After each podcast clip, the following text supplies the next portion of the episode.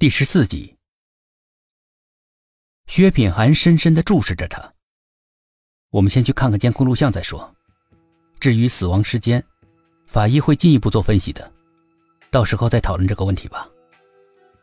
冷风吹过，苏应真忍不住抱紧双臂。老杨看不过去了，这里只有他穿着外套，脱了下来递给他。苏应真摇了摇头，他知道老杨叔受伤之后年纪大了，恢复的不好。穿少了肯定会冷的。老杨故作很生气的样子。乖，让你穿你就穿，不许不听话。语气是那么慈祥，就像是对自己的女儿说话一样。苏应真的心里一热，默默的接过衣服。一群人来到地下停车场的监控室，那些画面被沈志远调了出来。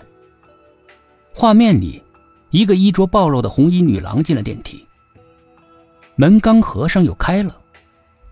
女郎本来百无聊赖的站在那儿，看见门打开了，眼睛一下子变得亮晶晶的，好像是看到了什么令她感兴趣的事儿，面含羞涩，轻轻的撩拨着自己的头发，眼睛不时的偷瞄某个地方，接着手舞足蹈的，很兴奋的样子，似乎在与什么人交谈甚欢。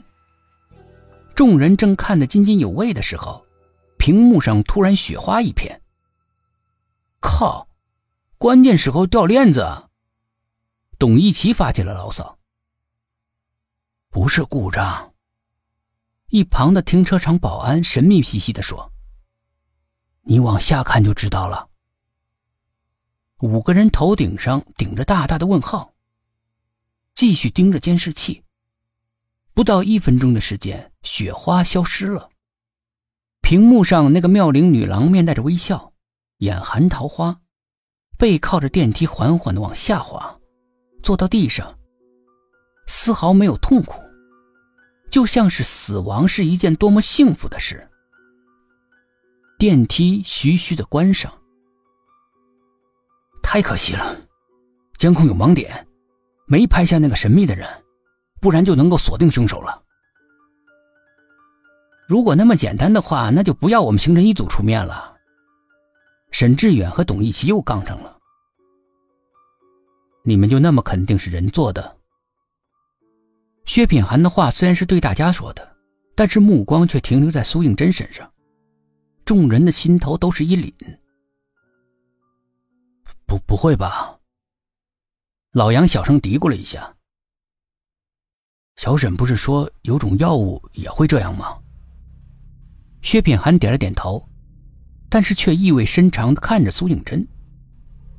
苏应真的两耳骤然失聪一样，两眼死死的盯着屏幕，众人大为的不解。屏幕定格在女郎已死的最后画面，四个人也跟着看，却什么都没发现。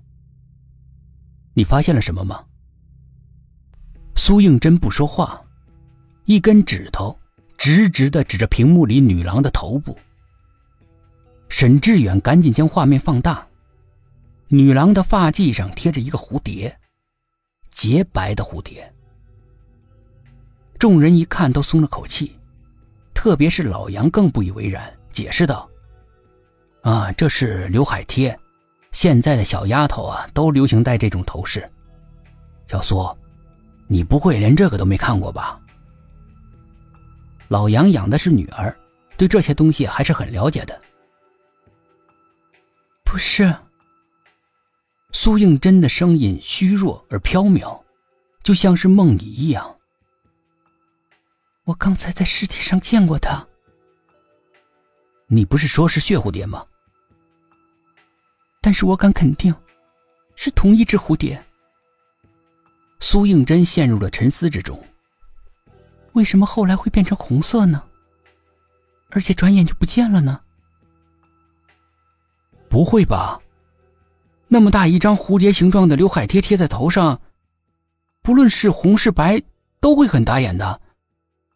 不可能，我们四个人都没看到，就你一个人看到啊！